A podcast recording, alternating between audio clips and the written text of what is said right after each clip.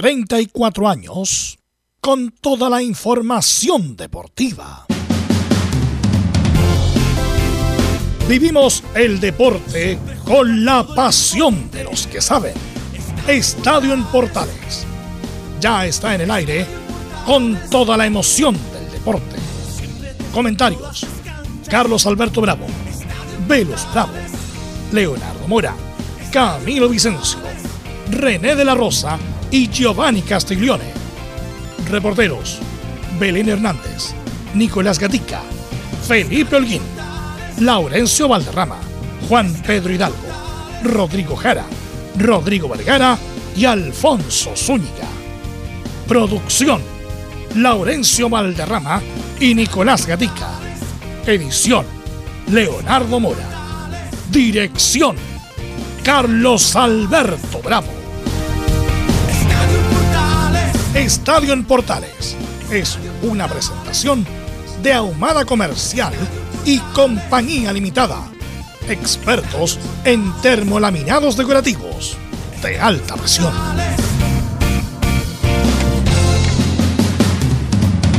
Hola, hola, ¿qué tal? Buenas tardes. ¿Cómo les va? Bienvenida, bienvenido. 8 del 3 del 2022 en el Día de la Mujer.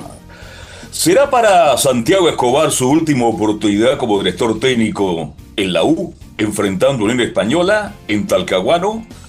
Por lo menos hay una buena noticia, para las variantes del Río Campo se abren con la vuelta de Israel Poblete. Cinco equipos chilenos juegan esta semana entre Libertadores y Sudamericana. Liverpool y el Inter. Partido de vuelta. El Inter va por el milagro. Este, ¿y cuándo estará de vuelta Lanaro en la Católica por las dudas de Buruaga? ¿O será Paz el hombre que asuma la responsabilidad de la defensa? Vamos a analizar este mucho más en la presente edición de Estadio en Portales. Vamos con saludos de nuestros reporteros. De inmediato saludamos a Nicolás Gatica. Nicolás, buenas tardes.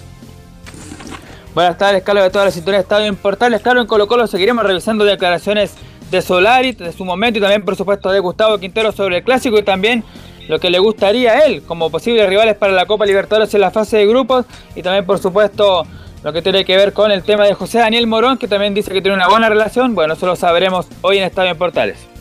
Ok, mucho, eh, y mucho más. Vamos con don Felipe Holguín.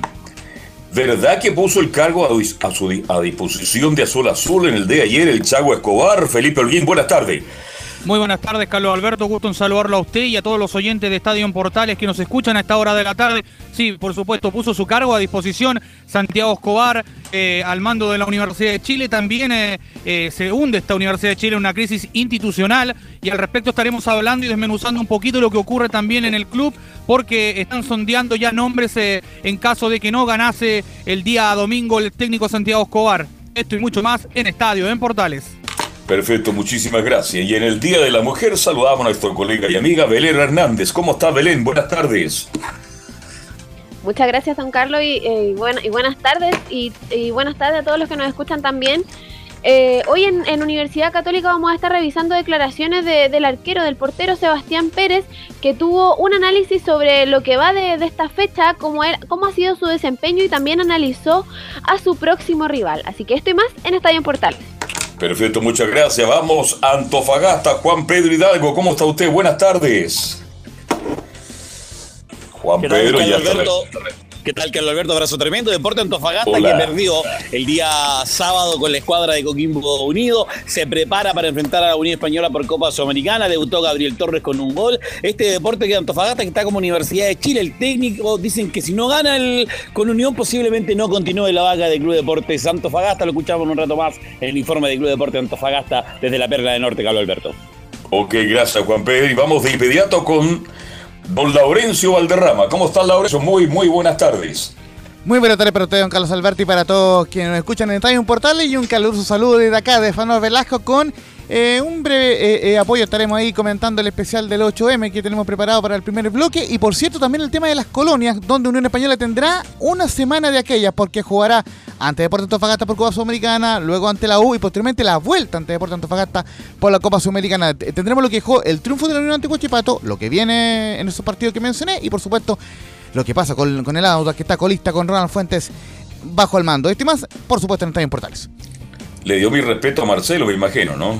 Por supuesto, aquí don, el doctor Vicente. Muchas gracias, muchas gracias, muy gentil. Vamos con nuestros comentaristas, justamente Camilo Marcelo Vicencio. ¿Cómo le va? Buenas tardes.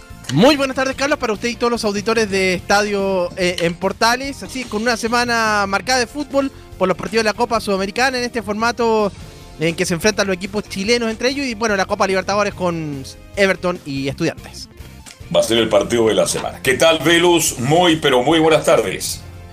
Buenas tardes a todos los amigos que escuchan Estadio en Portales. Eh, bueno, hoy día vamos a acomodar el Día de la Mujer, así que vamos de inmediato con los titulares que lee Nicolás Gatica para entrar en materia. Nicolás Gatica. Comenzamos con chinos por el mundo y nos vamos a los octavos de final de vuelta de la Champions, donde el Inter buscará remontar en Inglaterra la derrota 2 a 0 ante el Liverpool. En el encuentro que comenzará a las 17 horas, Alexis Sánchez sería titular y Arturo Vidal estaría en la banca. En Argentina, Leandro Venegas marcó su primer gol por Independiente y dio una asistencia del empate a 3 frente a Godoy Cruz en Mendoza, su tierra. En Inglaterra, en tanto, el técnico del Blackburn Robert, Tony Mowbray, se refirió a Ben Brereton y aseguró que desea que su personal médico le eche un vistazo para ser convocado. Pese a que no está 100% la gana del jugador por estar presente ante Brasil y Uruguay, pesaron para que su club lo deje venir a la selección. Además que la FIFA también, recordemos, está obligada a prestar a sus clubes. Y salió el árbitro para el partido justamente en Uruguay el 29 de marzo en San Carlos de Apoquindo. Será el argentino Patricio Lustó. Nos metemos ahora en la Copa Sudamericana que tendrá hoy duelo de equipos chilenos en la ida de la fase 1 a las 21.30 en Chillán. El líder del torneo Ñublense recibe a Unión La Calera que está en la parte baja. En cuanto al fútbol chileno, una buena noticia para Everton, ya que el club confirmó la vuelta a los entrenamientos del portero uruguayo Franco Tornacholi. Recordemos que estuvo fuera un par de meses luego de un tratamiento por su cáncer testicular. En la vez inició la cuarta fecha y Fernández Vela obtuvo sus primeros tres puntos tras derrotar 1-0 a Santa Cruz. Equipo donde su técnico Osvaldo Rico Hurtado se fue con todo en contra del arbitraje. En la jornada de este martes, Santiago Morning recibe a las 18 horas en la Pintana San Felipe. A las 20.30 en simultáneo, Ranger de Talca recibe a Cobreloa en el fiscal. Mientras que Puerto Montt en enfrenta a Deportes Iquique. Ahora vamos con lo que dejó la batalla campal en México el fin de semana entre hinchas de Querétaro y atrás que pese a las crudas imágenes, la Fiscalía de Querétaro aseguró que no hay ninguna persona fallecida. Y ahora se está discutiendo una posible desafiliación del cuadro Gallo Blancos, pero bueno, eso será tema ya para más adelante. En cuanto al fútbol femenino, en este 8M recordar que la selección sub-17 está disputando el sudamericano en Uruguay. Torneo donde ha conseguido un triunfo, un empate y una derrota. Ayer Chile igualó a uno en Uruguay en un polémico partido donde se cobró un penal claro a la selección y la portera Catalina Mellado tuvo un choque con la uruguaya Maciolo y debió ser trasladada a un hospital. El gol lo marcó Natsumi Millones. Este torneo es clasificatorio mundial que se disputará en la India. En el tenis, esta tarde comienza la participación de la Armada chilena en el Challenger de Santiago. Hoy juegan Gonzalo Lama, Nico Jarry, Tomás Barrio y Alejandro Tavilo, la principal carta chilena. Esto y más en Estadio en Portales. Ok. Gracias, Nicolás Gatica. Eh, Carlos Alberto, tú querías hablar de. Bueno, nosotros lo hablamos antes de la, del partido de Colo-Colo con la U, lo de México, pero tú querías comentar algo. Sí, lo comenté latamente ayer en Fútbol y algo más, pero es una situación engorrosa, Velo, que afecta no solo a México, sino que al fútbol latinoamericano, porque la violencia está llegando a los extremos. El problema es que en esto están encubiertos acá muchas personas, hay muchos personajes, hay criminales, hay traficantes, porque cuando se acusa a la gente del fútbol, y la forma en que las imágenes, la hemos visto todo, son repudiables. Esta agresividad, en un país inseguro como es México, pero lo que ha pasado realmente es para, para comentarlo. Ahora, la pregunta mía, y se lo exponía ayer a Camilo Marcelo Vicencio, ¿de qué forma puede ser castigado México? Porque va a ser el próximo anfitrión del próximo campeonato del mundo, ¿ves? Entonces... No, pero el punto va más allá, escúchame, en el sentido de en qué, a qué voy. México siempre, independiente de la violencia en las calles, el fútbol siempre era una isla, que, se podía, que la familia podía ir al estadio, que los hinchas se mezclaban y no pasaba nada, eh, incluso era prácticamente como ejemplo, mira, en México está la, la hinchada mezclada y no pasa nada, Eh, desafortunadamente, por eso es la sorpresa con el fútbol mexicano.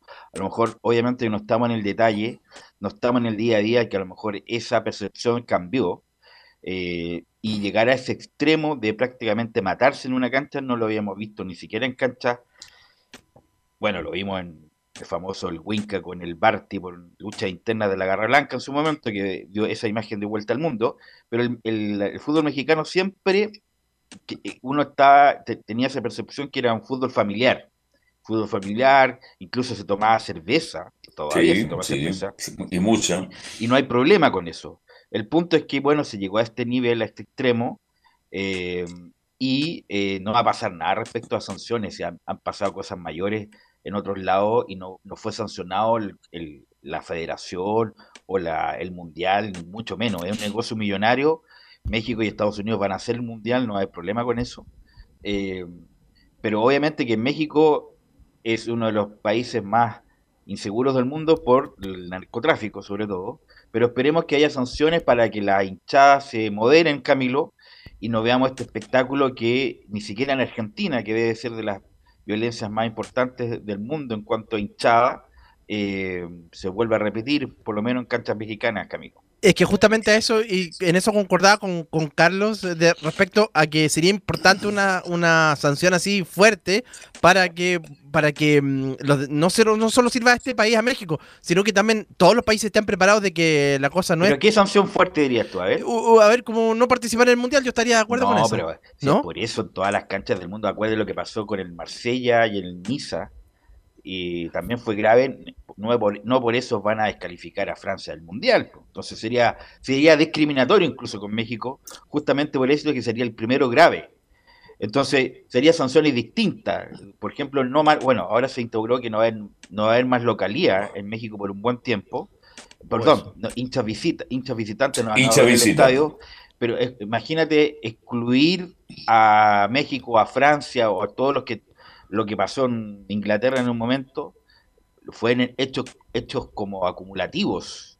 Eh, este fue el primer hecho grave del fútbol mexicano, entonces me, vería desproporcionado eliminarlos de una cita eh, planetaria como un mundial, por ejemplo. Otro tipo de, de medida me parecería bien, pero eso como me parece desproporcionado. Entonces, eh, jugar solo con puntos. Que no jueguen la CONCACAF, que no jueguen la Libertadores, en fin, torneos internacionales. Porque, tampoco, porque la violencia en México, perdóname, Velo, perdóname, déjame hablar por favor. La violencia en México día a día va recrudeciendo. Y ya llegó al fútbol. En el estadio. Ya llegó al fútbol. En el estadio Un país de, en esas condiciones no da seguridad para hacer eventos de esta naturaleza. Eliminemos, eliminemos, a Honduras, que quedó la embarrada la otra vez. Eliminemos a Francia, que También, pues, también. Pues la FIFA tiene que ponerse los pantalones. Pues. Eliminemos a Chile, que también. Pero no grite, no grite. Si estamos conversando, no grite, no el tono. Eliminemos a Chile, que hubo un, problema de violencia entre Católica y Colo Colo, eliminemos a Honduras, eliminemos a Argentina, que ahora recién pararon un bus con los hinchas de River que venían con armas y droga. Si es por eso, hay que eliminar a todo el mundo,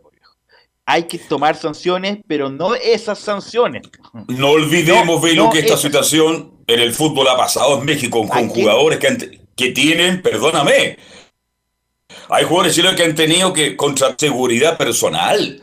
Hay jugadores que se han venido del fútbol mexicano porque no se puede jugar. ¿Ah? Primera vez que pasa esta situación, por eso la gravedad. Pero afuera del estadio han pasado muchas cosas. Bueno, y así como pasaron afuera, ya pasaron adentro, entonces cuidado. Si no, no aplicamos medidas severas ahora, ah, entonces ya no va a pasar. Primera vez que pasa. Pues no eliminar del mundial, ¿qué tiene que ver? ¿Qué tiene que ver? Insisto, todos los países del mundo casi tienen esto. En Brasil, hace poco, en un Flamengo Fluminense eh, ¿Y usted cree que van a eliminar a Brasil del Mundial por un No, a Brasil no, Brasil es potencia. Ya, México también. Pues, México, México un mercado de 100 millones de personas, justamente con el negocio del Mundial. ¿Usted cree mal la FIFA entonces, muy mal. Pero si es por eso. Muy mal. Pero si es, ¿qué tiene que ver eso con algo que haya hecho, por ejemplo, la selección mexicana, algún hecho de, eh, de indisciplina? Esto tiene que ver con una norma interna y cómo lo manejan justamente la policía, el gobierno y todo lo demás. Más lo maneja México, porque están negando que hay más de 50 muertos, pues el fiscal dice que no ha pasado absolutamente nada. eso indica que no es un país seguro para eventos internacionales. Pues. por eso no es seguro Brasil, no es seguro Argentina, no es seguro Chile. Habría que sancionar a todo el mundo.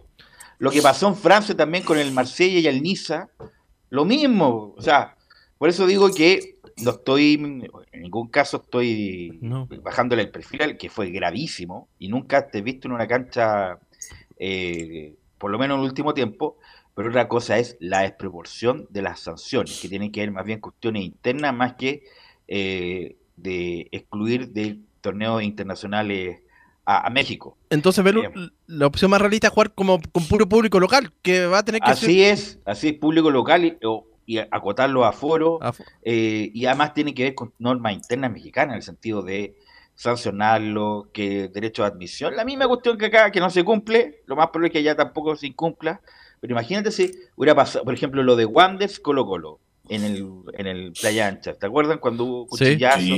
ya, la FIFA va a sancionar a Chile con dos mundiales, no tiene nada que ver, es una cuestión interna, es una cuestión interna de, de lo, de lo que pasa. Velus, aquí hay que saber cuántos muertos hay, se está negando eso, la Fiscalía Mexicana lo está negando. pero eso es una cuestión interna. En el partido Wander colocó lo que fue un feo espectáculo y que fue muy agresivo, por lo menos no hay muertos, pues viejo. Si aquí hablamos de 50 muertos, perdónenme, la situación es, distinta. es una cuestión interna de cada país. Muchachos. Yo creo, yo creo que es, de proporcional. ¿Quién está llamando? No, eh, justamente contextualizar un poco que la prensa mexicana se habla mucho que la FIFA está monitoreando este, este, tema y cómo reacciona la Federación Mexicana, porque lo que se espera por parte de la FIFA es que haya una sanción ejemplarizadora sobre el Querétaro, que fue el organizador del evento, y en donde se, eh, vieron imágenes donde, incluso eh, hinchas del Querétaro le pasaron camiseta a los jugadores, a los hinchas del Atlas para que pudieran escapar y no, y no sea masacrado por, por otro forofo. Entonces, es una situación que, que, que está monitoreando en la FIFA en este minuto. Tiene que ver eso, por ejemplo, una sanción ejemplar al Querétaro, perfecto, que no juegue ya primera vez, no juega nunca más con público, estoy exagerando, ya, y ahí la FIFA, ah, ya, tomaron carta en el asunto, pero no voy a llegar al otro extremo que insisto, si, no es, si es por eso, muchos de los países que juegan al fútbol a través de la, del ámbito de la FIFA estarían fuera. Bueno, quiero cambiar de tema, eh, Laurencio, para usted que nos va a hablar de las mujeres deportistas en esta conmemoración del Día Internacional de la Mujer, Laurencio. Sí, justamente eh, los diversos clubes eh, de fútbol chileno ya eh, han emitido comunicados, mensajes por este 8M. Bueno, en, particular se destaca lo, que ha hecho Colo Colo, que básicamente se reunió con la futura ministra del Deporte. Eh, con la eh, no, no, no, no, eh, me, equivoqué, perdón, con la futura ministra de la Mujer, ahora sí, con Antonia ah, Orellana, con la defensora de la niñez, que es Patricia Muñoz, y con Javiera Gres, que es una de, las seleccionadas de la Roja Femenina, que se han reunido esta, esta mañana y, obviamente han hecho una actividad protocolar en, en cuanto al 8M. También tenemos declaraciones de la U, que también generó una instancia para saludar en este Día de la Mujer, y obviamente también antes de con las declaraciones, muchachos, al destacar un poco las deportistas eh, actuales que hay en, nuestro deporte chileno, partiendo por Tian Endler, que la mejor portera del mundo, también eh, eh, Alexa Guarachi, que está en, el top 20 de las mejores doblistas del mundo en, el tenis femenino, y también, por supuesto, a la Fran Rivas, que está jugando, está con un respetable desempeño en, el voleibol play, con, con Katina Prostakis, quien, eh, está, quien es la tercera mejor esgrimista del mundo a nivel junior, así que en ese sentido hay varias mujeres que se pueden destacar, y en esto le quiero dejar la palabra a don Carlos Alberto Bravo, que obviamente hay dos mujeres muy destacadas, que incluso la recordó hoy día en su discurso del presidente Sebastián Piñera en la mañana, que son Marlene Ares y por supuesto Anita Lizana, eh, si las puede recordar ahí, don, don, Carlos, y el legado que ellas dejaron para el deporte chileno. Bueno, el legado que dejaron de que Chile es un país de tenistas. Chile ha sido siempre un país de tenistas y de buen tenis a nivel sudamericano y mundial. No hemos ganado la Copa Davis, estuvo muy cerca, yo estuve ahí, estuvo muy cerca Chile, fue goleado, recuerdo, con Saldo Italiano y con Panata, que hizo un partido extraordinario. Anita Lizana tal vez si se aplicaran las normas de ahora, habría sido a lo mejor la uno o dos del mundo en este minuto en singlista. Y en cuanto a Marlene Arens, más allá de su belleza y su encanto de mujer, una tipa extraordinaria, extraordinaria en todos los aspectos, eh, amante de la equitación y también del atletismo, y fue medalla de plata en Melbourne, Australia. Así que de verdad que son dos grandes ejemplos que puso el presidente Piñera en su despedida ya y creo que merecen recordarla estas dos destacadas deportistas y ahora aparecen nuevas generaciones, también ojalá imitando lo que fue Marlene Sare y lo que fue la gran Anita Lizana. Por cierto, muchachos, el, destacar que el coach, el, centro de entrenamiento eh, olímpico, fue rebautizado como Marlene Arens y además eh, nuestra, nuestro curso central del Estadio Nacional desde el año 2015 pasó a llamarse Curso Central Anita Lizana. Así que obviamente cuando Chile vuelva a jugar el tenis lo tendremos que llamar como el CUR Anita Lizana. Eh, vamos a ir con un par de breves declaraciones. La primera sobre la opinión de la Universidad de Chile al respecto, la cortesía de Felipe Holguín y vamos a repasar, Emilio Feizas, esa declaración de la Universidad de Chile en cuanto al 8M.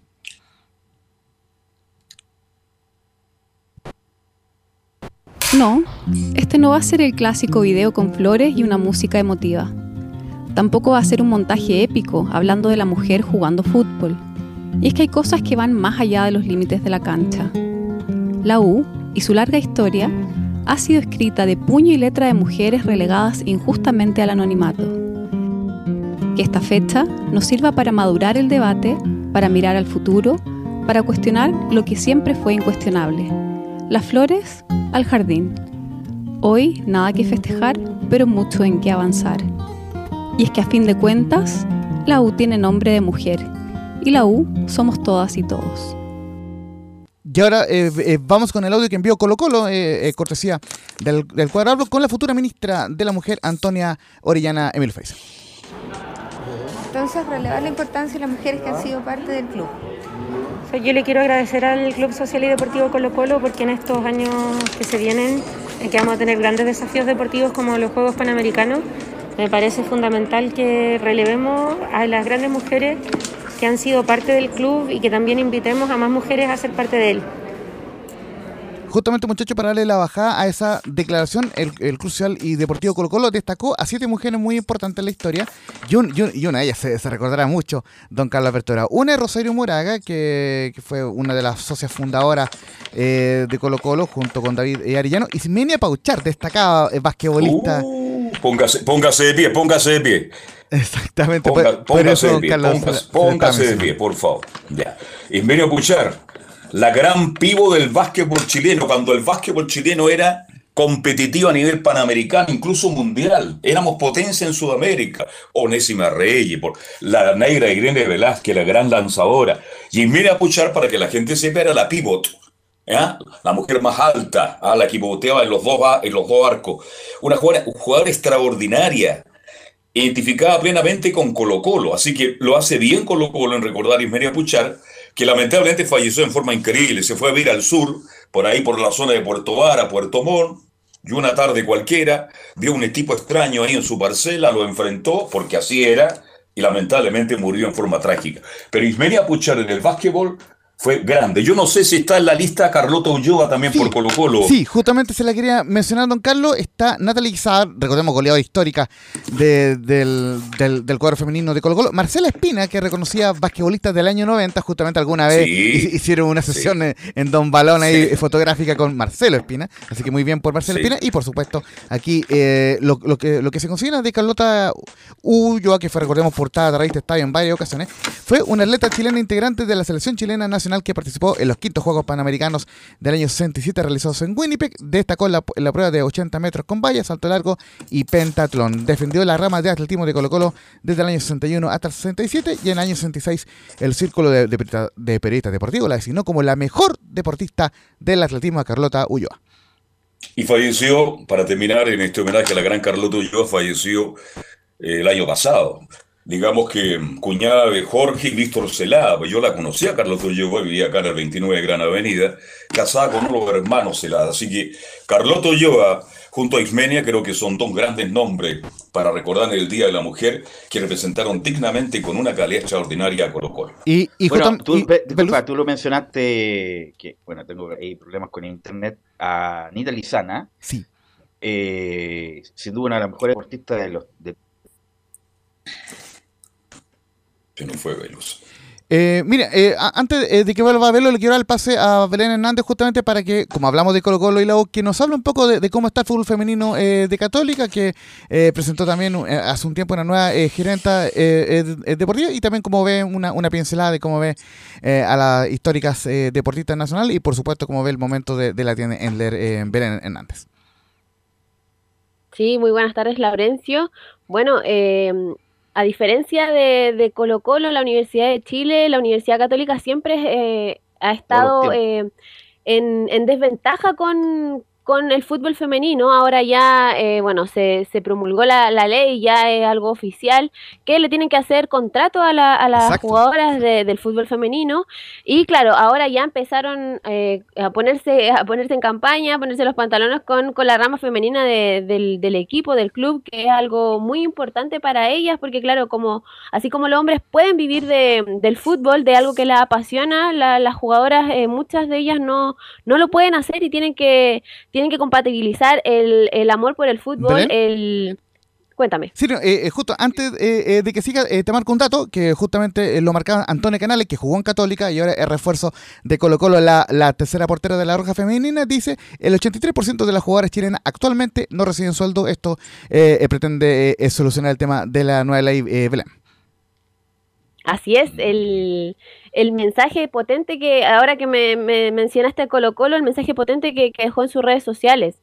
Eh, fue un, un, video muy, muy importante. Si pueden, si pueden verlo, a los que están escuchando, a ustedes también, eh, es muy importante el, el mensaje que, que dejan, de, de, mencionan feliz día para, para las mujeres que, que tienen miedo eh, de salir a la calle, de, de las que justamente no pueden vivir de de, de, del, del, del, de lo que ellos de lo que ellas aman, que es el fútbol, que se dedican eh, muchas veces eh, tienen que tienen que compatibilizar ser mamás, ser jugadoras y además trabajar en, en otras cosas, porque claro no, no reciben remuneración de, de lo que hacen eh, a la par, incluso incluso trabajan muchas veces más que, que los hombres en y, se, y hay que esforzarse el doble para, para poder lograr eh, ser algo, alguien importante en el deporte y ahora es, es eh, bueno, los tiempos han cambiado, están cambiando, no, no como, como uno quisiera quizás, pero, pero claro, ahora ya con, con el tema de la ley, ahora hay muchas mujeres que, que van a poder a lo mejor eh, vivir de, de, de, este deporte. Eh, Santiago Morning es un, es un equipo muy, sí. muy importante en, en, en esa rama.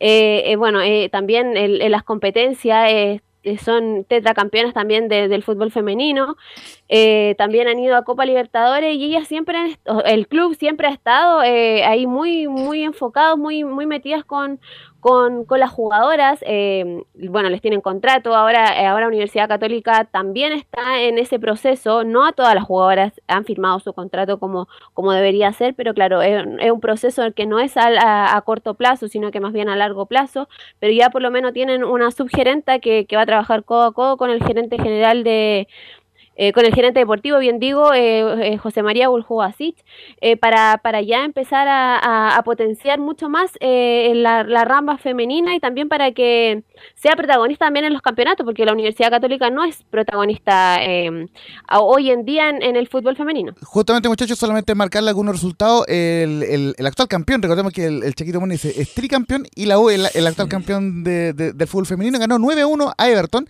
El Chaquito Morning, que fue tricampeón en su momento, pensó 6 a 1 a La Serena el fin de semana. Colo Colo le goleó 9-0 al cuadro de O'Higgins de Rancagua de visita. Es un tema como a corregir, el tema de que hay cuatro equipos que son muy, que están muy, muy, muy, muy por sobre la media, que son Colo Colo, la U, el Chaguito y el cuadro de Palestinos, eh, así que obviamente hay, hay, que mejorar eso. Y la Católica que empató 1-1 con Fernández Vial al, a, a, la misma hora del, del Superclásico. También un tema eh, a corregir en los horarios por parte de la NFP. Y Palestino, como les decía, venció 1-0 a Deporte de Iquique de visita, parte de los resultados del fútbol femenino que empezó la primera fecha el fin de semana y que también en la medida de lo posible lo vamos a ir destacando en los distintos programas de Estadio Portales, muchachos. Bien, me parece bien el homenaje, me parece bien que el fútbol femenino empiece a crecer. Los dirigentes se den cuenta porque los dirigentes del fútbol chileno lo han tirado para el córner. Digamos las cosas como son. Y ahora, por exigencia de FIFA, en fin, de los máximos organismos, el fútbol femenino tiene que ser profesional. Y ojalá que mañana sean todos los equipos que tengan contrato para que así el fútbol femenino pueda ir mejorando paulatinamente, ¿no es cierto? Y sea mucho más competitivo lo que es en el día de hoy. Así que me parece que es una buena noticia. Se ha avanzado lentamente, pero lo importante es que se está avanzando. Se está avanzando en muchas cosas en favor de la mujer que hoy día está inserta en todo el mercado. Hoy día ya no sorprende nada. Nada de nada. La mujer está en todos los lugares y tiene que tener una mayor participación. Parece que Velo quería acotar algo de la Anita Lizana. ¿Velo sí. está en sintonía o no? ¿Velus? No. No. no tenemos una buena conexión ahí. Bien, así que un saludo a todas las mujeres de, de Chile y del mundo, a todas en general y especialmente a las mujeres deportistas, que son muchas. Hemos nombrado algunas solamente en el día de hoy y que van a seguir aportando no solo para el deporte, sino que para el desarrollo, el desarrollo de este hermoso país que se llama Chile. Así que un saludo cordial para todas ellas. Vamos a ir a la pausa entonces, son las 14 horas ya con 5 minutos y volvemos ya con el informe de Universidad de Chile.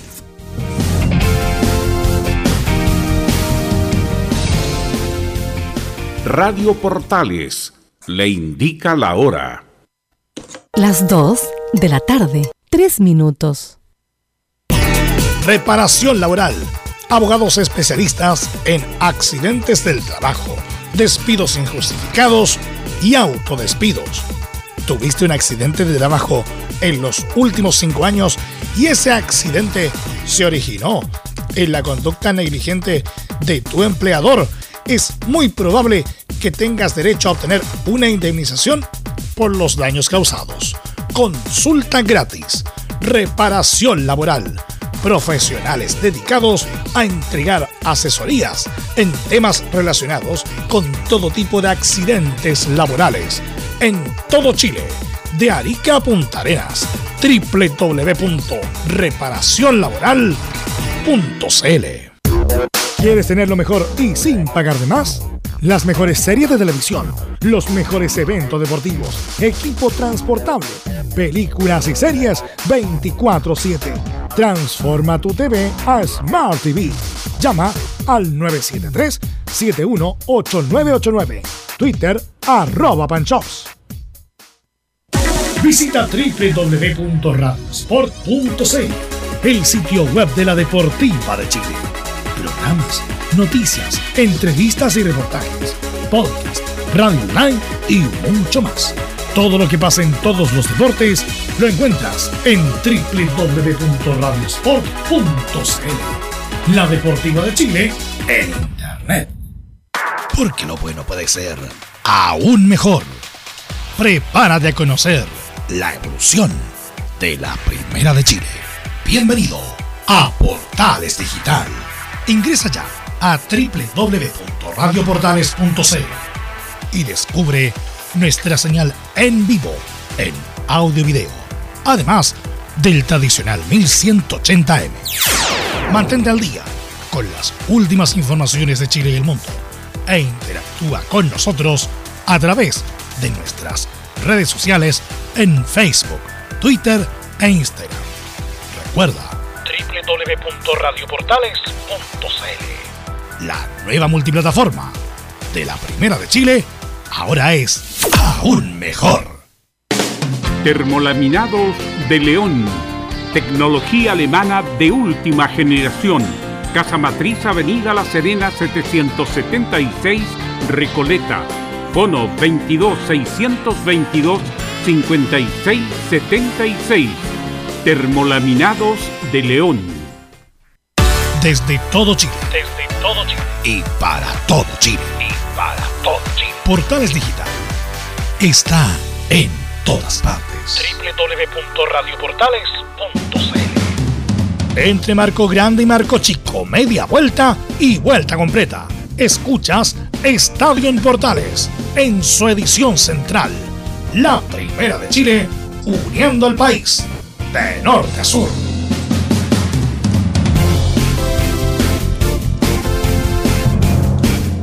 ¿Camilo? Bien. ¿Me escuchan ahí o ¿Está por ahí Velo o no? ¿Me escuchan ahí o no? Ah, ahí sí, te ahí te escucha. Ya, sí, hay problemas con el internet. Justamente donde el edificio donde vive Boric, el camión estaba afuera haciendo la, bueno, una intimidad. Estaba Ah, se está cambiando, se En la noticia cambiando. ahí, Velos. Habían policías por todos lados cambiando libre y cuestiones, la, la, la polola, la, no tengo idea de quién era. Ya. Así que está todo el edificio y no tengo idea si tendrá que ver con el internet, que, que aquí está, no está, no está bien el, el día del internet en este sector de Santiago. Puede ser. Se bueno, va su vecino. Se va el vecino al barrio Yungay. ¿Mm? Camilo, me quería decir algo. Sí, puede ser, porque de repente uno puede que, que influya toda esa, esa situación. Esto es un tema más ane- anecdótico. Me acuerdo cuando vino el presidente de Estados Unidos un par de años, George Bush, y también se bloqueaban las comunicaciones. Pero puede, puede que sea también parte de ello. Algo pasa con el internet acá. Bueno, reparación laboral, abogados especialistas en accidentes del trabajo, despidos injustificados y autodespidos. Consulta gratis en todo Chile en www.reparacionlaboral.cl porque reparación laboral es tu mejor respuesta. Vamos a ir con Felipe Holguín porque hubo va- va- varias novedades, bastantes movimientos. Parece que le pusieron la guillotina a Santiago Escobar, eh, Felipe Holguín. Muy buenas tardes, Belo. Gusto en saludarte a ti nuevamente y a todos los oyentes de Estadio en Portales que nos escuchan a esta hora de la tarde, por supuesto, con el informe de la Universidad de Chile. Bien lo decía en titulares y lo desmenuzaba don Carlos Alberto al respecto de la situación compleja que vive la Universidad de Chile en estos momentos eh, que pasan, son en- institucionalmente hablando y en lo futbolístico también. Muy paupérrimo las actuaciones últimas de los tres partidos que ha tenido la U. Eso ha llevado a que Santiago Escobar eh, esté pendiendo, colgando de un hilo, se puede decir.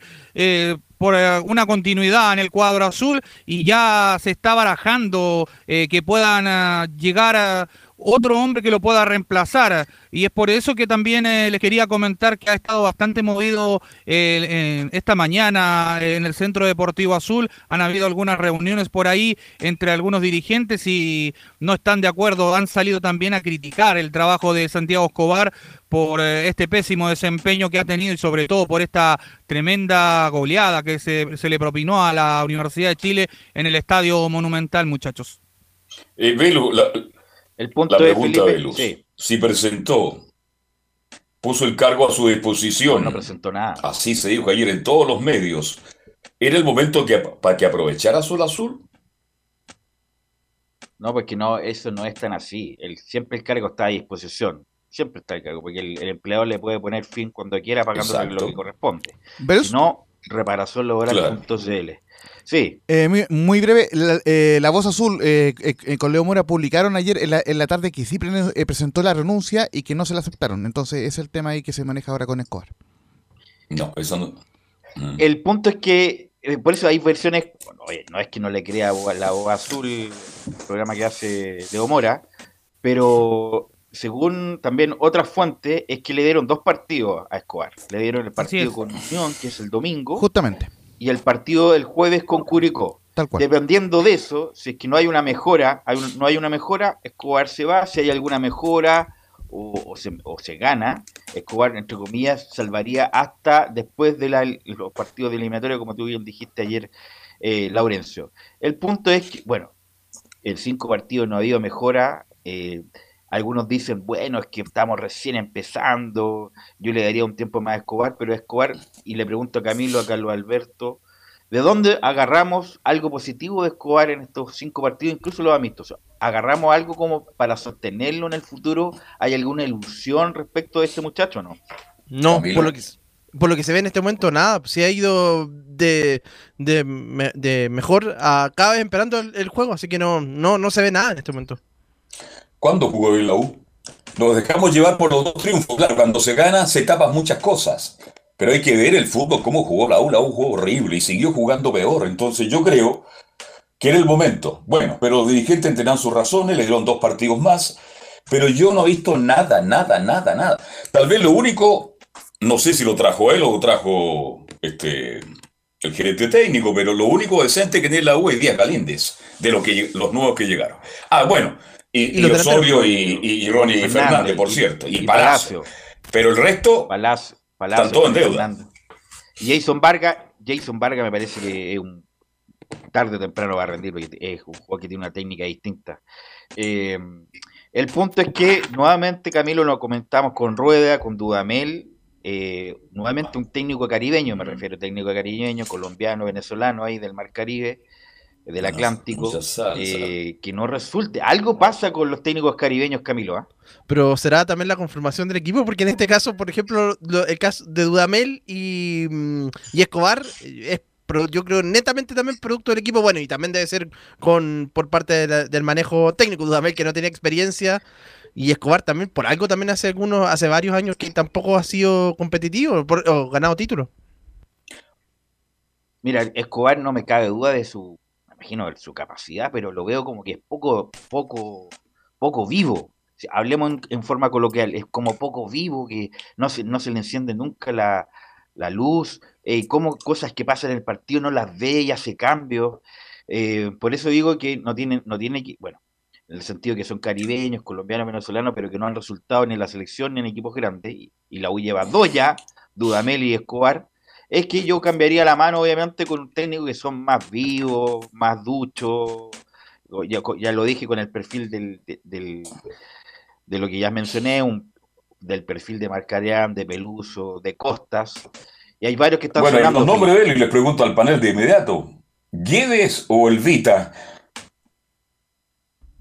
No, está, también, también este muchacho Berizzo Bueno, también sí, está Berizzo, sonando. que venga al tiro. Eh, Eduard- Eduardo, Eduardo Berizzo, Vita- Vitamina de Sánchez hizo una gran campaña con Audix Italiano, conoce perfectamente el medio. Eh, Guede no creo. Eh, No. Independiente que no, Guede no creo. Pero ¿cuáles son los nombres más cercanos, Felipe Holguín, que están sonando? Sí, uno de los que estaba sonando ahí en, la, en el segundo piso de la oficina del Centro Deportivo Azul es eh, Luis Diego López, un exjugador, usted lo debe conocer, eh, uruguayo de 47 años, eh, fue defensa, le dicen el memo, jugó también, estuvo como técnico a- anteriormente al cuadro de Club Atlético Peñarol, ese fue su último club y su carrera la hizo toda en Italia. No me Que gusta. se, No, que no se quede en. Italia, no. Comiendo Para, pizza. para ya. eso prefiero el vitaminas, independiente Pero el de todos los vitamina de inmediato. po. independiente de todos los problemas externos que tiene el vitamina, que no los vamos a comentar acá porque eso es para un programa de farándula, pero el vitamina Sánchez es vivo, es ducho, sabe, eh, jugó, fue el 10 de central, ha hecho campaña en Everton, la U de Conce, hizo gran campaña en Audix Italiano, conoce perfectamente el medio, eh, e insisto, si es que no llegara a ganar o a jugar mal, lo más probable es que tengan que acudir alguno de estos nombres, Felipe Holguín. Sí, y los otros nombres que ya están rondando, que son, eh, bueno, el que decían ustedes, Pablo Guede, que está sin club, hasta el de Luis Murri está sonando, y el de Ángel Guillermo Hoyos, eh, que no ha tenido muy buenas actuaciones en el equipo de la TEA allá pero- en pero, Talleres. Felipe, Hoyo no va a volver. La acaban, pero Felipe, mira, ¿sabes por qué? La acaban de- la- el año pasado le acaban de pagar la última cuota de la indemnización. ¿Crees que van a contratar de nuevo a Hoyos? No, no, Entonces- por supuesto que no. Son Entonces, nombres más que nada de le, los que... le- le pagaron casi 700 millones de pesos por el, el contrato que tenía. ¿eh? Le pagaron la última cuota el año pasado. No, no lo van a contratar. Y el otro, el otro nombre que también está sonando es el de Ariel Holland, que actualmente dirige al León. Tampoco. Eso sería más o menos. No. Y, y es caro, no creo que llegue tampoco. No te- mira, eh, este muchacho de Lanús que ya no está, eh, ¿Sube el día? Sube el día. Subeldía está sin club, Berizzo está sin club, Vitamina está sin club. Esos están listos. Listos si es que la UI quisiera, bueno, hablar con ellos y tomar el club después de estos dos partidos si es que le llegara a ir mal a Santiago Escobar. Sí, sí, los tres nombres son los que más están ahí, son el de Pablo Vitamina Sánchez, que de hecho dijeron que habían algunas conversaciones con él, y eh, el otro es Luis Ubeldía y Gustavo López, el uruguayo. Esos son los tres, por lo menos en carpeta, que tienen por ahí más eh, oportunidad de poder llegar, ¿por qué no?, a la Universidad de Chile. De hecho, antes de que llegara Escobar, se mencionó en algún momento la Al posibilidad, Vitamina, circuló sí. el nombre también de, del Vitamina Sánchez. Así, Del Vita, justamente. claro. Lo, Sí. lo manejó mal Lauren ahí, lo manejó mal. Y bueno, y también, bueno, claro, no va a hablar en estos momentos, pero obviamente la responsabilidad también de Rieiro en esto, sobre todo lo de los centrales que llega a ser patético, de no haber traído más centrales, de no traído por lo menos un lateral, un lateral más para suplir a Morales y a Andía, que lo de Andía es eh, es como el desconocer de dónde salió Andía. Incluso, incluso yo pondría al Pito Contreras sobre Andía porque anduvo tan mal, anda tan mal. Mm. Dicen que está lesionado y producto de las molestias no, no rinde, habría que verlo. Pero anda tan mal Andía que yo incluso eh, pondría más al, al Pito Contreras que por lo menos te corre que Andía que lamentablemente un fantasma dentro de la cancha. Y bueno, pero la U Felipe eh, confirmó la localidad inexplicablemente ante bueno. Sí, ya está confirmada, va a ser el partido allá en el Estadio Acero Cap de Talcahuano. Eh, va a poder eh, acudir gente, hinchas sobre todo, y eso es lo que pone más contento a la gente, en verdad, porque ya se levanta el castigo que tenía la Universidad de Chile de estas fechas que ya se cumplió. En el partido anterior donde jugó contra el cuadro de Colo Colo. ¿Y con Curicó Eh, dónde va a jugar la U? Con Curicó está entre La Serena, que se está manejando. ¿Por qué no en o, Santa eh, Laura? Eso también es la otra opción, pero Muchachos. eso lo tiene que manejar más que nada la, la parte directiva de la U. El NFP está, está confirmado en Santa Laura el partido anticúrico. El, el gran problema era el partido ante Talcahuano, pero eh, anoche, cerca de la medianoche, ya la NFP confirmó que se va a jugar en Talcahuano el partido de la U ante la Unión y el que viene ante Curicó será en Santa Laura. El- ¿Y ese Santa Laura qué horario tiene? Eh, entiendo que es 20 y 30 horas. Es que por eso te digo, difícilmente es difícil el horario, lamentablemente por los barristas, por los violentistas, por el uso del metro, a lo mejor lo pueden adelantar justamente para que termine con luz de día y se vayan tranquilos y no empiecen a destrozar lo que encuentren por el camino. Lamentablemente la U está con ese cáncer hace mucho tiempo, con esta barra brava, Felipe. Sí, y al respecto de eso, pasemos a revisar unas declaraciones de Santiago Escobar, ¿Velos? donde dice, hoy el dolor que siento es por la institución.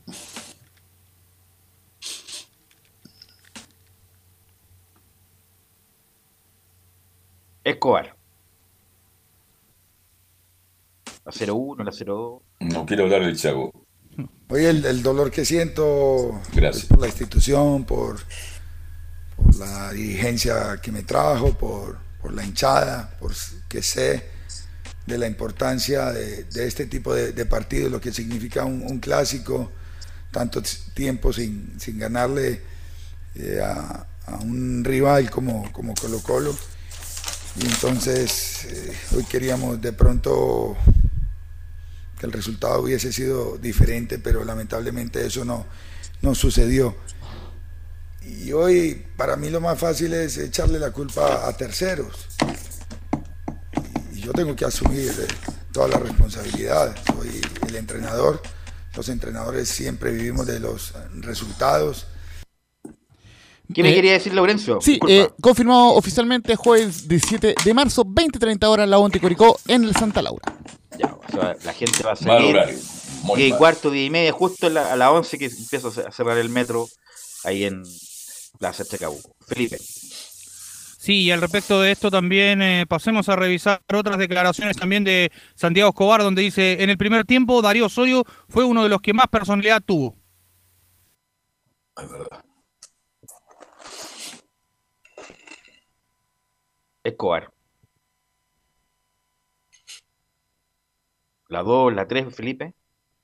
No, no la, yo no, No, le no. número. No. Ya, no lo numero. Hay que numerarla mejor.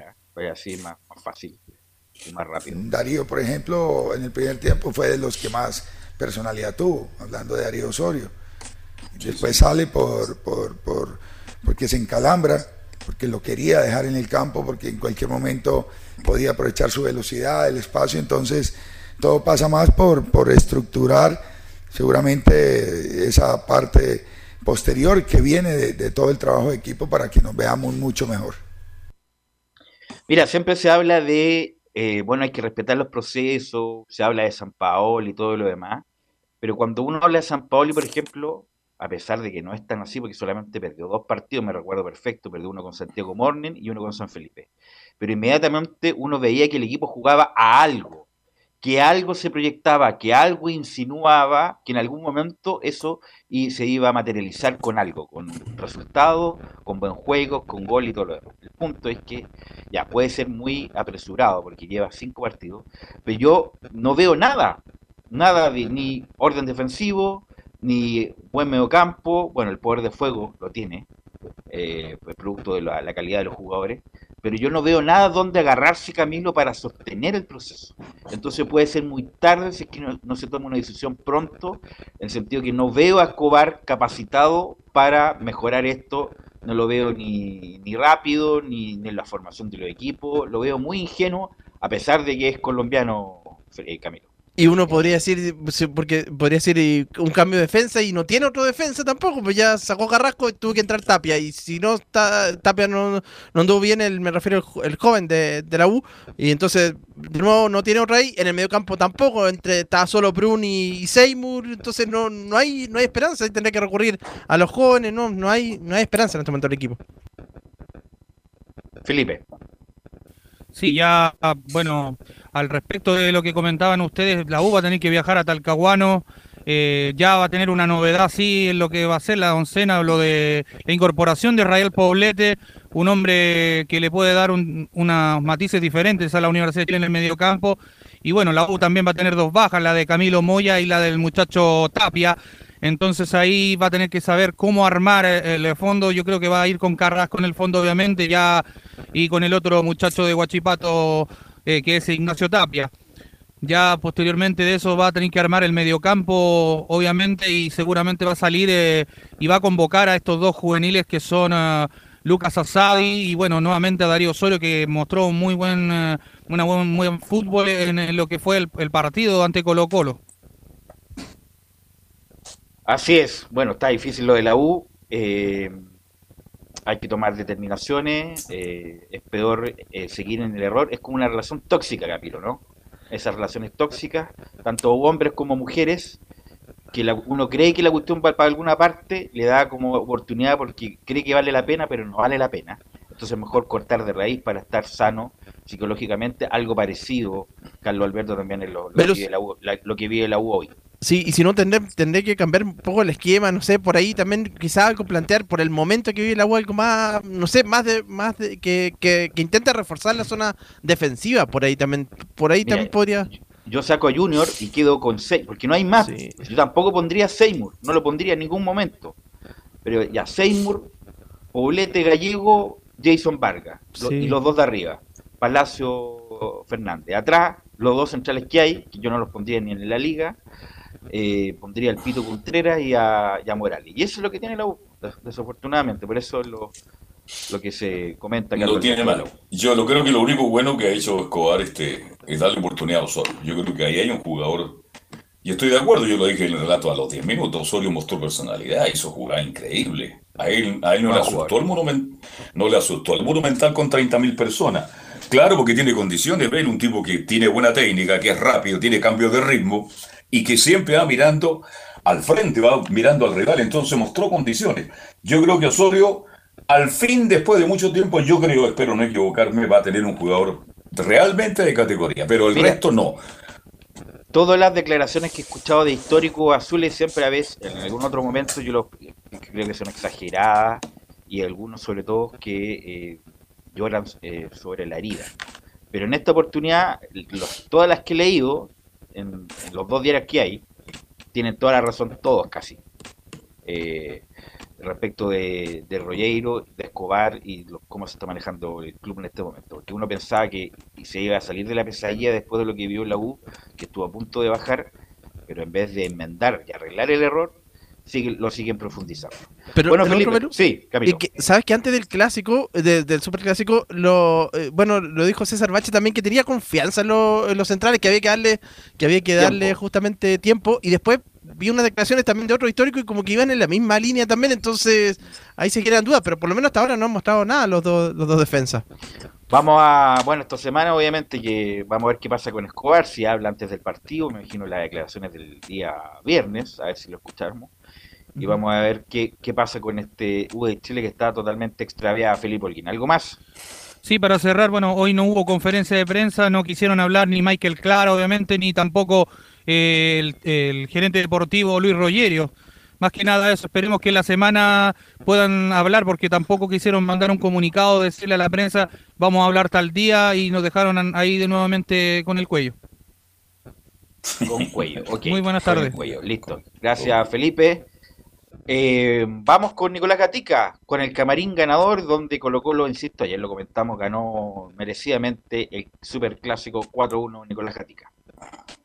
Sí, nuevamente estamos acá ya de vuelta para el informe del día de hoy de Colo Colo con, bueno, ya lo comentaron en la primera media hora, Laurencio Valderrama y Belén, el saludo que hace el Club Social Colo Colo y también la, página de Colo Colo en sí, a este día 8 de las mujeres, el homenaje a algunas jugadoras que estuvieron históricas de Colo Colo, como Natalie Quesada, por ejemplo, y también el caso de este mensaje que decía Feliz Día para quien, y ahí en algunos casos de mujeres, pero aparte de esos saludos típicos y, y, y los videos y los saludos, también hicieron algo que no es primera en todo caso que hace Colo Colo, de hecho no en día 8M, no día de la mujer, sino que en situaciones normales, años anteriores. Nicolás, un poco más lento, un poco más lento, por favor. Dale. Que en años anteriores las, las, jugadoras de Colo Colo y también el plantel profesional hicieron juntos el entrenamiento, un entrenamiento mixto. Hoy día fue una ocasión especial por el 8 de marzo, la conmemoración, pero esto ya lo había hecho el año pasado Colo Colo, incluso el 2020, estando ya el propio Gustavo Quintero, que ha sido entrenamiento mixto, y día obviamente juntaron al plantel profesional Colo Colino, el que le ganó la U4-1 el día domingo, y también el plantel femenino que,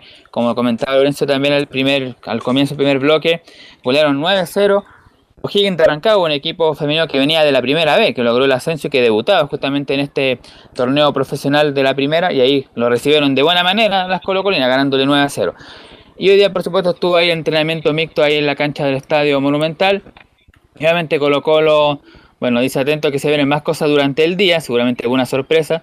Y después está la foto, finalmente, entre los jugadores, jugadores hombres y mujeres. También está, pues vemos, por ejemplo, a el gerente deportivo José Daniel Morón, Hemos escuchado unas declaraciones de Gustavo Quinteros, quien ayer habló con ESPN y mostró su cuál es su relación con José Daniel Morón, más allá de que todos ven como ha sido que siempre eh, Quintero le daba mensaje a Morón y también a la dirigencia, decía hay que traer este jugador, hay que traer este jugador, y Morón decía por otra parte, estamos haciendo todos los esfuerzos, pero económicamente no se puede, pero ahí dice que entonces que hay una buena relación.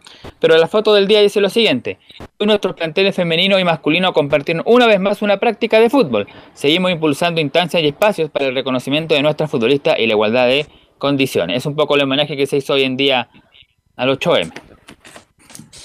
Sí, lo bueno, bueno, eh, lo comentaron a lo mejor en la primera parte que yo me perdí, que bueno, cada de a poco van a ir profesionalizando el fútbol femenino, los clubes grandes ya están, bueno, hay una ley ya, que los clubes profesionales tienen que hacerle contrato a, a, la, a las muchachas que juegan en el fútbol femenino, tiene que ir de a poco también con la cuantía de ese contrato, que no, obviamente que no le van a igualar, me imagino, por ejemplo, al que mejor gana en Colo Colo, al que mejor gana en la U, porque tiene que ver cómo se vende el fútbol femenino, que de a poco, insisto, va a ir mejorando, mejorando sus condiciones, eh, porque en este momento lo que subsidia es, aunque suena feo decirle, el fútbol masculino, el que subsidia al fútbol femenino. Pasa en todos lados. Eh, cosa distinta es lo que pasa con la federación. Hace poco el, el, fútbol de Estados Unidos también igualó el sueldo de, o más bien los premios del fútbol masculino con el fútbol femenino. Y tiene que ir de a poco. Y también tiene que ver con tantos hombres y mujeres ver el fútbol femenino. Si para que esto mejore, y, y también esto es igual, tiene que ver que los que consumen fútbol también consuman fútbol femenino, para que después estas condiciones laborales eh, de remuneraciones también sean también importantes y no como el, el pariente pobre del, del fútbol. Así que bueno, todo eso eh, ayuda eh, Solo comentar un, dato breve, 30 eh, segundos. Eh, lo comentamos en el primer bloque. Un error de la NFP fue programar el partido Católica Fernández Vial que iba para la, para la televisión, para la DirecTV, a la misma hora del Superclásico. Hay un, error que se puede corregir. Y el otro, Canal 13 dio ayer por la tarde el partido de la Roja Femenina Sub-17 y me contaban que tuvo una buena audiencia. Fue, fue empate a uno en Uruguay. Son esos gestos los que permiten de alguna forma masificar el fútbol femenino. Y no solamente estos partidos de, selección, si el punto es que tenga sintonía o, atención, Santiago Morning, la Unión Española, un domingo a las 3 de la tarde. Ese es el, desafío para todos. Imagínense, si, el mismo equipo de primera no hay poca sintonía y convoca poca gente, imagínate el, fútbol femenino. Entonces, bueno, el punto es ir escalando y mejorando las condiciones para hombres y sobre todo mujeres, eh, Nicolás. Ahora bien, como decíamos en ya los titulares, ya sacando el tema del, de este buen gesto que hace el plantel masculino y femenino, o mejor Colo Colo con el plantel femenino, dijimos que queda alguna pendiente de Pablo Solari, que se le consultó, esto fue tras el partido de Colo Colo Universidad de Chile, el tema que tuvo pendiente a él y a muchos hinchas colocolinos y al medio en general, la posible partida a la América de México, incluso algunos podrían decir que el bajo nivel que había tenido Solari en los últimos partidos, antes del duelo ante la U, tenía que ver con un poco rabia del jugador que no se había podido ir a, México, que tenía las ganas, y lo aclara justamente aquí Pablo Solari, vamos a escuchar la número 3 del pibe de Pablo Solari, la número 3 dice, yo siempre estuve enfocado en Colo Colo. Yo siempre estuve enfocado acá en Colo Colo, mi cabeza, bueno, se lo hice saber a Gustavo en su momento cuando hubo muchos rumores. Hablé con él, fui, lo, lo encaré y le dije que, que todo lo que se estaba diciendo, que, que, yo no estaba manejando nada, que lo estaba manejando mi representante y el club, eh, que mi cabeza estaba 100% acá, que, que estaba en Colo Colo y bueno, si, si me tocaba salir era una lástima porque bueno, yo la verdad que a este club lo aprecio mucho. nos faltaba, arrancamos muy bien la pretemporada, eh, ganando la Supercopa, por ahí nos, nos caímos un poquito, eh, nos faltaba afinidad en, en, algunos jugadores, que en uno de esos que soy yo, que bueno, es como te digo, soy autocrítico de, y me hago responsable de que podría haber hecho cosas mejores, pero bueno, yo trato de trabajar todos los días al máximo. Eh, yo siempre trabajo bien, la verdad que por ahí, bueno, cuando me dicen que, no siento la camiseta, eh, por ahí te da bronca esas cosas porque uno, sabe eh, cómo siente esta camiseta y siempre doy todo por este equipo. Por ahí no me salen las cosas, pero bueno, bueno, soy humano también, no me, sale, no me sale todo bien. Ahí está entonces el mensaje del pibe Solari a los que dicen que no siente la camiseta y cosas así, o que se amuró por no haberse ido a América de México, no, ahí aclara Solari que siempre estuvo enfocado en Colo Colo, como lo decía, siempre es el representante fue el que manejó eso. Nicolás, ¿qué va a decir? Pues no va a decir lo contrario, Alberto Camilo. No, obviamente no, no voy a decir lo correcto, pero también parece injustificadas las críticas también, puede, porque puede tener obviamente un, bajón en el momento, pero si uno revisa todo lo que ha hecho Solari en la parte final del campeonato, también que, convirtió el gol, eran injustas que no sentía la, la camiseta, por lo menos me parece a mí. Bueno, claro, entonces el tema del pibe Pablo Solari. Vamos a escuchar dos declaraciones que comentó, como dijimos, Gustavo Quinteros a ESPN Chile. Ayer entrevistaron, por supuesto, al técnico Albo. Vamos a ir la primera, la que comentábamos al comienzo, la relación con eh, José Daniel Morón, el gerente deportivo de Colo Colo. En la número 3 se refiere Gustavo Quintero la relación con Daniel Morón. No, muy bien, muy bien. Con Morón muy bien siempre. Coincidimos en todo, en casi todo. Eh, así que hay, cosas, ¿no es cierto?, que el gerente deportivo y el entrenador propone y el club trata de, solucionar. Muchas de esas cosas se solucionan, otras no, porque a lo mejor eh, el presupuesto no, no alcanza, pero no hay, no, hay, no hay problema, digamos, en la idea, en la forma, en los objetivos. Así que con Morón está todo bien. Eh, él, fue, digamos, de los pocos desde que llegué a Colo Colo que antes de empezar una pretemporada, eh, Pavés y Lucero ya estaban desde el principio, ¿no es cierto? Eh, y Zavala también, que se incorporó del fútbol local. Claro, ahí es muy cierto Gustavo Quinteros porque no muchos técnicos de Colo Colo y de otros equipos tenían a dos o tres jugadores antes de que comenzara el campeonato, aunque recordemos que Cristian Zavala prácticamente se hizo él propaganda, se movió él solo para llegar a Colo Colo, mostró en todos lados que quería llegar a Colo Colo, en las redes sociales, en las entrevistas, y, lo mismo caso de Pavés y Juan Martín Lucero cuando comenzó la pretemporada en Argentina, ya Colo Colo tenía justamente a estos jugadores, y ahí mencionó Gustavo Quinteros a Cristian Zavala y se le había consultado él también por qué no estaba Zavala este último partido, muchos pensaban que podía haber algo ahí con, este delantero. Simplemente Gustavo Quintero transparentó y dijo que había tenido problemas estomacales durante la semana Zavala, que no pudo entrenar bien y por eso que no estaba en 100% y por eso que el día domingo enfocó al sub-20, o sea, llamó a Alexander Oroz en reemplazo de Cristian Zavala, así que no hay ningún problema con Cristian Zavala. Y la última que vamos a escuchar de, Quintero es lo que tiene que ver con, ya pensando en los Libertadores, que ahora se va a conocer las próximas semanas el, la fase de grupos, cuáles son los rivales. Y aquí aclara eh, Gustavo Quintero en la 4, dice tajantemente el técnico, el corazón, las ganas y los desafíos me dicen, ojalá nos toque Boca o River. Que a lo mejor a uno por conveniencia dice, bueno, enfrentemos a esto que nos da más posibilidad de pasar. Pero el corazón y las ganas y los desafíos me dicen, ojalá nos toque Boca, River, eh, del fútbol argentino, ¿viste? me encantaría porque bueno, uno, qué lindo que ir a jugar ahí al Monumental o a la, o a la Bombonera. Pero bueno, veremos. Ahí esperemos al día 23, creo que es, que nos toque un grupo y ojalá que nosotros estemos bien. Si nosotros podemos jugar al máximo de nuestras posibilidades, eh, jugar bien, estar eh, siempre en esos partidos, eh, dar el máximo, yo creo que podemos pelear para, para avanzar, ¿no? Y si, si cometemos errores o no estamos prendidos, por supuesto que en Copa Libertadores quedas afuera enseguida. Ahí estaba entonces lo de Gustavo Quintero sobre la relación con Morón. y su deseo, ojalá jugar con Boca o River en el grupo, ahí para el deseo de Gustavo Quintero.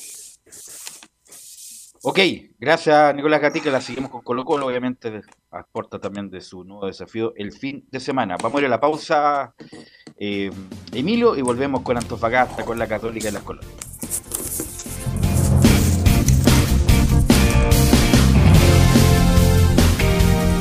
Radio Portales le indica la hora. Las 2 de la tarde, 37 minutos. Lleva al siguiente nivel tus eventos, ceremonias, conciertos y potenciando tu audiencia con DS Medios. Servicio de transmisión de TV en circuito cerrado y vía live streaming HD. Tecnología de punta y un equipo profesional nos permiten realizar transmisiones sin cortes y con la más alta calidad. Cotiza ya ingresando a www.dsmedios.cl. Visita www.radiosport.cl, el sitio web de la Deportiva de Chile. Programas noticias, entrevistas y reportajes, podcast, radio online y mucho más. Todo lo que pasa en todos los deportes lo encuentras en www.radiosport.cl. La Deportiva de Chile en Internet. Comercial IAC y Compañía Limitada. La mejor calidad mundial en laminados decorativos. Comercial IAC y Compañía Limitada es Pertec en Chile, San Ignacio 1010, Santa Rosa 1779, Avenida Mata 446 y Portugal 501. Comercial IAC y Compañía Limitada es Pertec en Chile.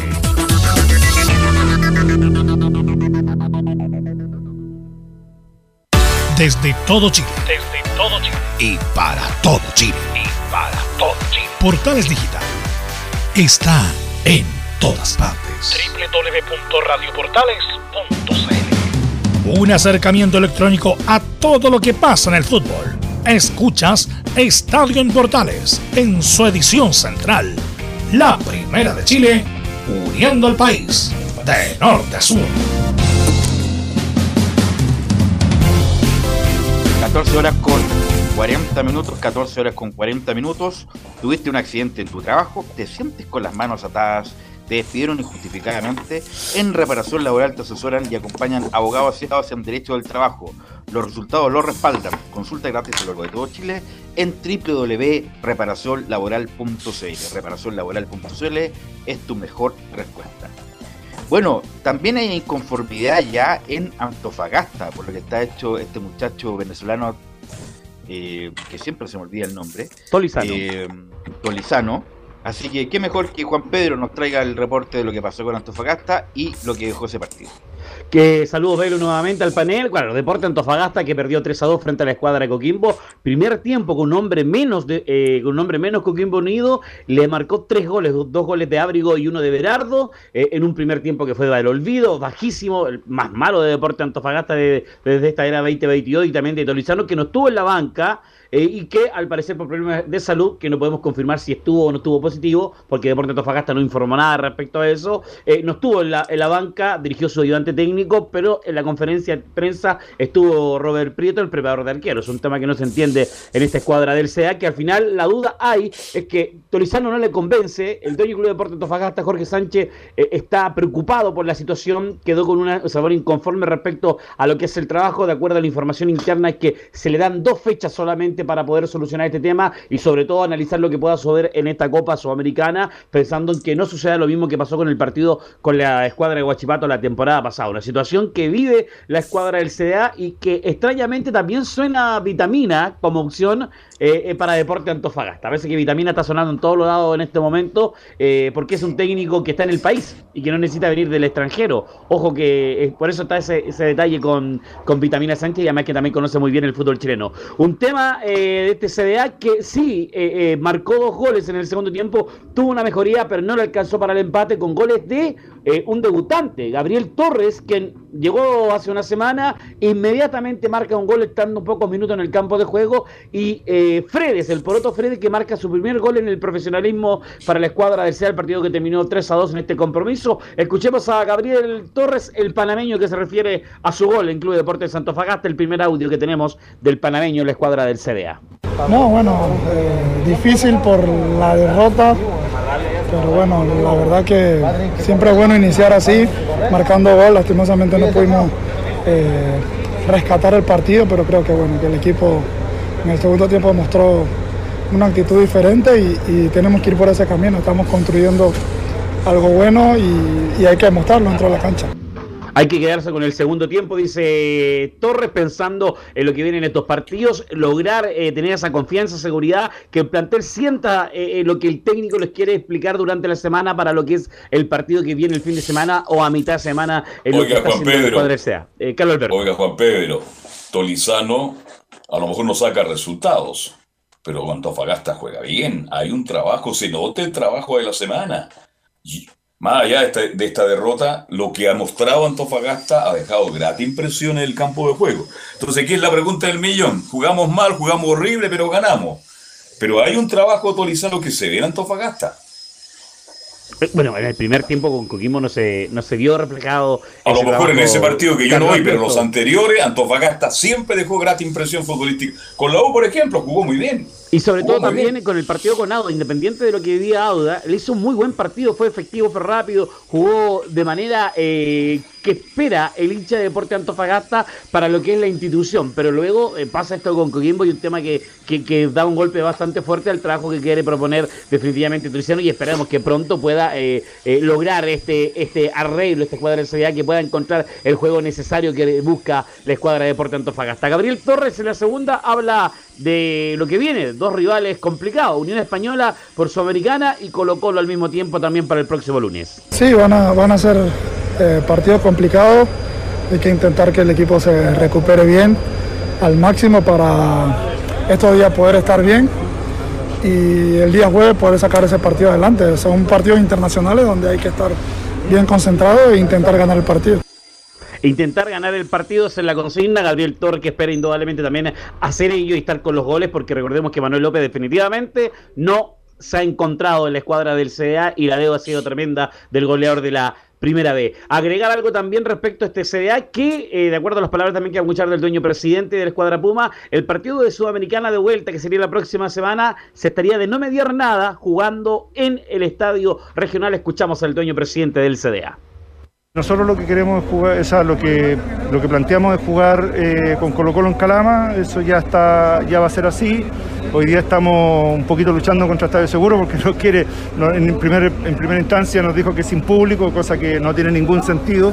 Okay, Colo -Colo estamos, está jugando, estamos fase No, no, claro, Colo Colo está jugando con público en todas partes y, bueno, lo que pasó en, el último partido de la temporada pasada fue un caso muy especial, algo muy distinto acá nosotros no le vamos a vender entrada a la, hincha, a la hinchada visita, no va a haber barra visita tampoco, a ninguna persona que sea que pertenezca a la barra de, de, de, Temuco se la vender. Así que eso, y por otro lado, bueno, eh, eh, nosotros queremos y tenemos toda la intención de jugar en el, partido de vuelta con, Unión en el Calvo de Acuñán. Eh, lo informamos así a. Es el 17, ¿cierto? El 17, lo informamos así a Conmebol y Conmebol va a mandar eh, está mandando a inspeccionar la cancha los próximos días, así que esperemos que, que nos den el ok.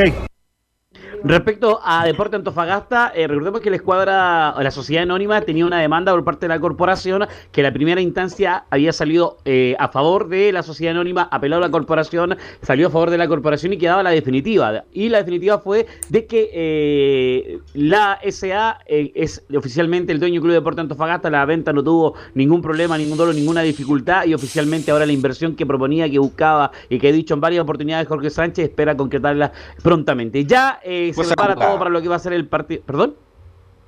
El, se prepara todo lo de esto. Disculpa, Belu, no te entendí. ¿Me, escucha? Es cosa jugada, te digo, la venta esta. Eh, que impugnó en su momento Harold, Mike Nichols, para que volviera, entre comillas, a la comunidad. Ya es cosa jugada. Este señor Sánchez es el presidente eh, eh, o el controlador claro de Antofagasta, Juan Pérez. Y además con ello esperamos que, eh, como se comprometió en un momento, eh, invertir en lo que es eh, definitivamente el complejo deportivo. El CEA se prepara para jugar el día sábado 19-15, estamos en vivo desde las 18.30 para llevar Unión Española la escuadra de CEA para Copa Sudamericana y el, el juego vamos a tener ya definitivamente esperando lo que es la alineación de la escuadra Puma para el partido de Copa Sudamericana Velus y Carlos Alberto. Ok. Ok, gracias Juan Pedro, muy, muy amable. Atento a, a porque Unión Española no, no, parece que no quiere ir a, jugar con la U bueno, así que vamos a reportear esa información. Vamos con Belén Hernández y la información de la Católica. muy buenas tardes nuevamente. Y vamos a comenzar con el mensaje que, que dejó Cruzados para, para el Día Internacional de la Mujer.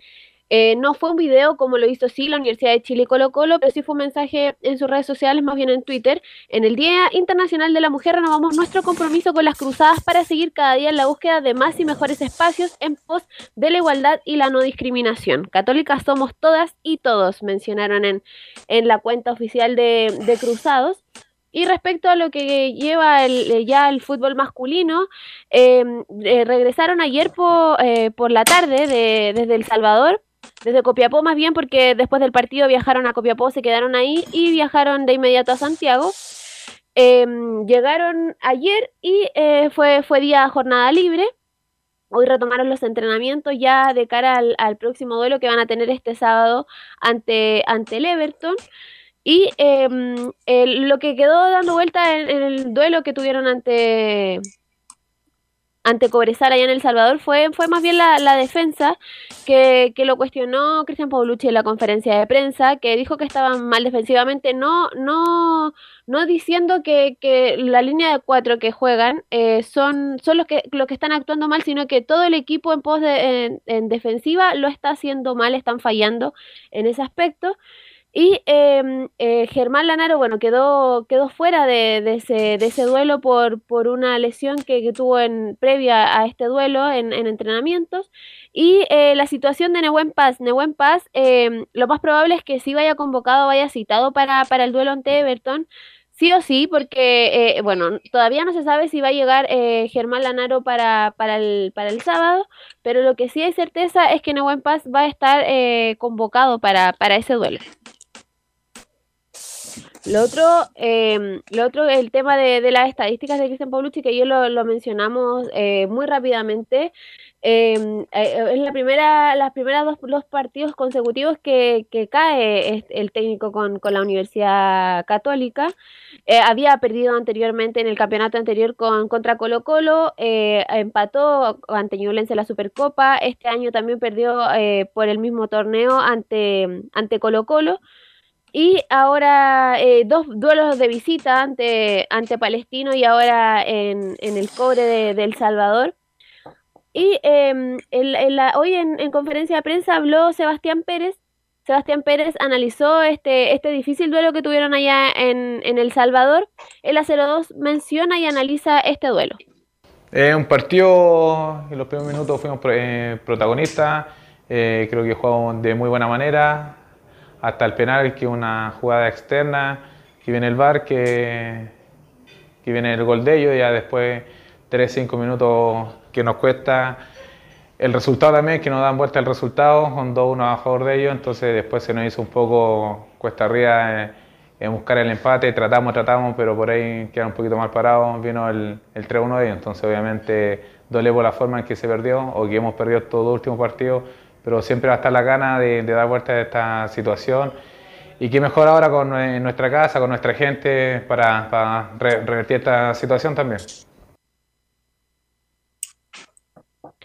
Claro, eh, lo que lo, han quedado en, eh, bueno, la, hinchada cruzada no está contenta con, lo que ha mostrado más bien eh, de visita, porque ahora el duelo que van a tener va a ser de local en Sacaros de Poquinto, donde Cristian Paulucci no ha perdido, ningún, no ha desperdiciado ninguna, ningún punto, porque tampoco ha empatado, sino que han sido puros triunfos. Pero claro, lo que está en, eh, en desventaja es la, la, visita, cuando, cuando ha, ha, caído, ha perdido, perdió ante Colo Colo, perdió ante Ñublense, o sea, empató más bien ante Ñublense y eh, ahora ante, ante Palestino y ante, ante Cobresal. En la 01, eh, Sebastián Pérez menciona, sabemos lo que tenemos que mejorar y ya estamos pensando en lo que viene. Bien, ya eh, volvemos ya al ruedo, al, al- al entrenamiento. Obviamente con la ganas de, de dar vuelta a esta situación que para nosotros es incómoda, de empezar muy bien el campeonato con las tres triunfos eh, con- consecutivos y después estas dos derrotas que nos duelen mucho, sabiendo por las cosas que hay que, me- que mejorar, por las cosas que hay que corregir también. Así que nada, eh, ya pensando en lo que se viene que es muy auspicioso. ¿Y quién podría volver Belén de los que están afuera para mejorar esto? Bueno, eh, eh, excepto de, mm, de Yamil Asad, Germán Lanaro son los que están fuera por, por lesión. Los otros están todos eh, 100% físicamente para, para ser convocados y ser citados. Ante, ante Cobresal estuvo citado el, eh, Fabián Orellana y bueno, no entró, pero ya estuvo citado, estuvo convocado. Esperemos que para Everton pueda sumar algunos minutos. Y eh, bueno, como te mencionaba, Nehuen Paz espera que sea la primera citación y probablemente pueda sumar algunos minutos y ya desde el subsiguiente partido eh, ir desde el arranque y ser pareja con eh, Germán Lanaro. Con lo que nos dice Oye, Belén, Camilo, Carlos Alberto, ¿quién, ten- quién podría cambiarle la cara de estos últimos dos partidos?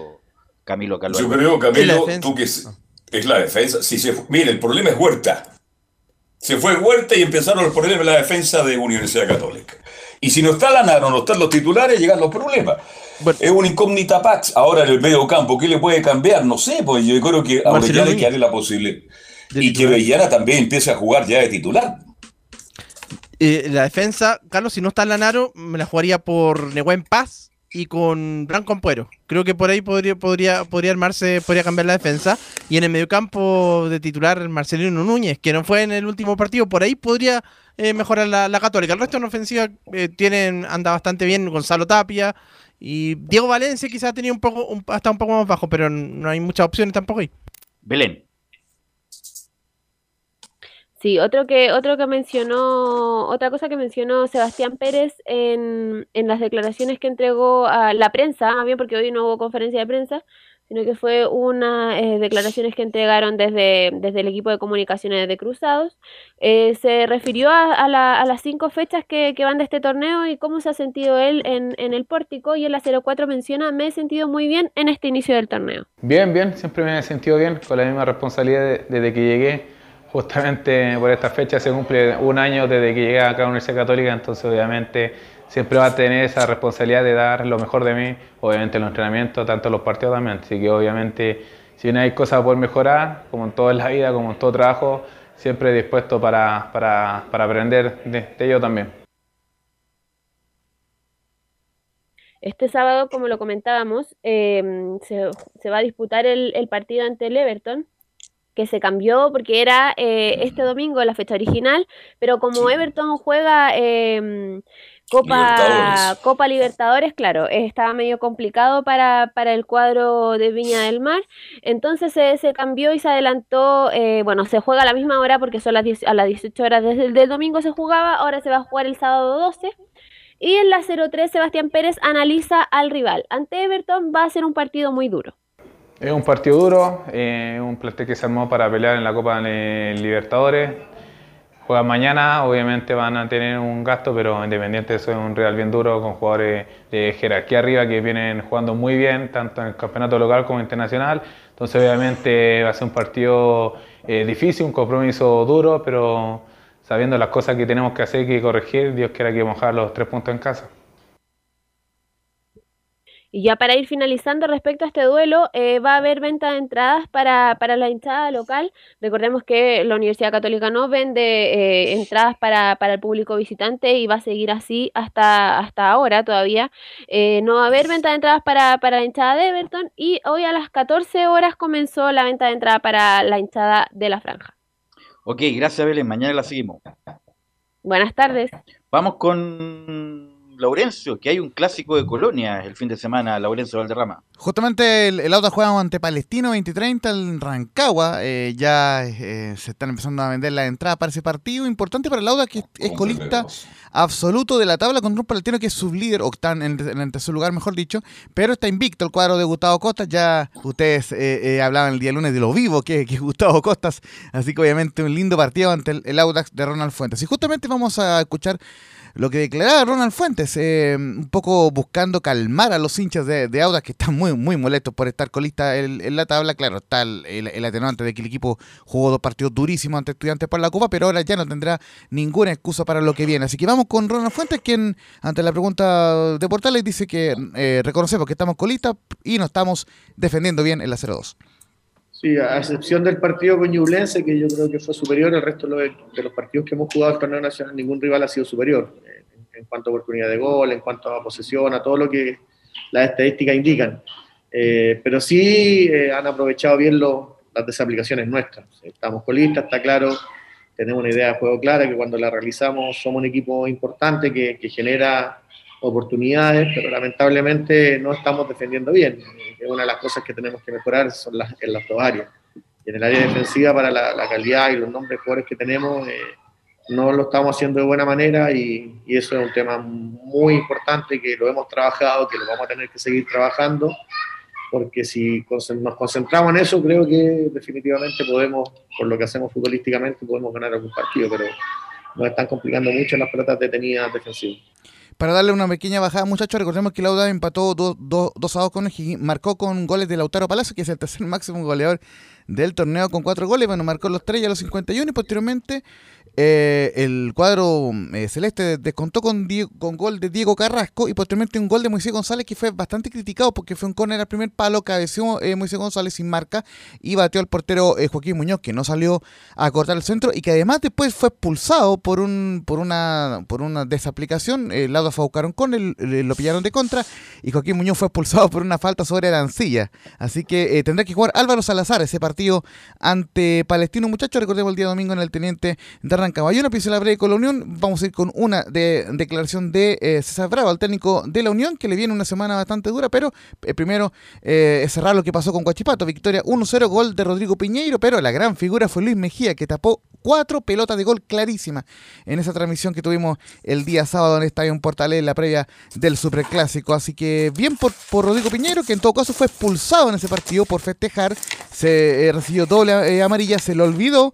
Y justamente vamos a ir con esa declaración de César Bravo también. eh, dice en la 01, eh, Piñeiro nos dio variantes en ofensiva, pero se le olvidó la tarjeta amarilla.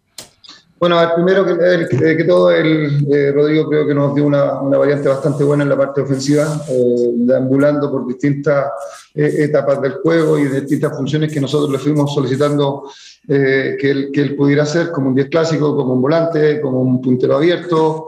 eh, le dimos, nos da mucha variante y creo que hizo un buen partido. Lamentablemente él tenía amarilla, se le olvidó que estaba también en Uruguay, no sé si le muestran la- la, la ansiedad que él tenía, la alegría de poder festejar por todo lo que le había pasado, por, por el compromiso y motivación que, que siente él de estar en Unión Española y de ser, eh, de haber convertido su primer gol. Pero bueno, son situaciones que, que- que ya va, va a saber manejar y dentro de todo, más que, molesto por él, solamente conversar con él, conversamos, le, le- le reprimimos esa, esa actuación, pero nada más felicitarlo por, por todo lo que nos dio durante todo el partido, sabiendo que él estaba agotado, que era su primer partido oficial.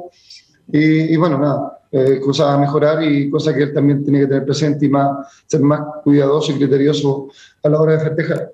Y justamente, muchachos, para ir cerrando, llegó el primer triunfo del año eh, de la Unión Española en Santa Laura, por lo menos de la temporada 2022, y justo en la semana previa a, este, a esta llave de, ida y vuelta con Deporte Antofagasta, eh, la, la ida se juega en Santa Laura, y por supuesto, de cara al partido del domingo en Telao. Sigue el partido a pie firme en Talcahuano, estamos averiguando el tema con la Unión Española para ver si es que van a hacer algún reclamo y algo así, pero eh, de momento se mantiene el partido en Talcahuano el domingo a las 12 del mediodía, la U ante la Unión Española, muchachos.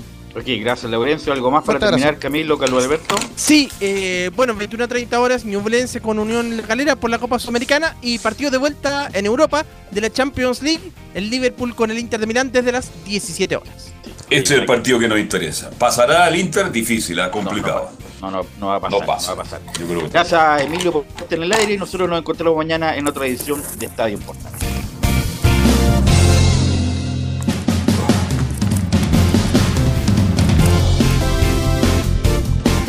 Fueron 90 minutos con toda la información deportiva.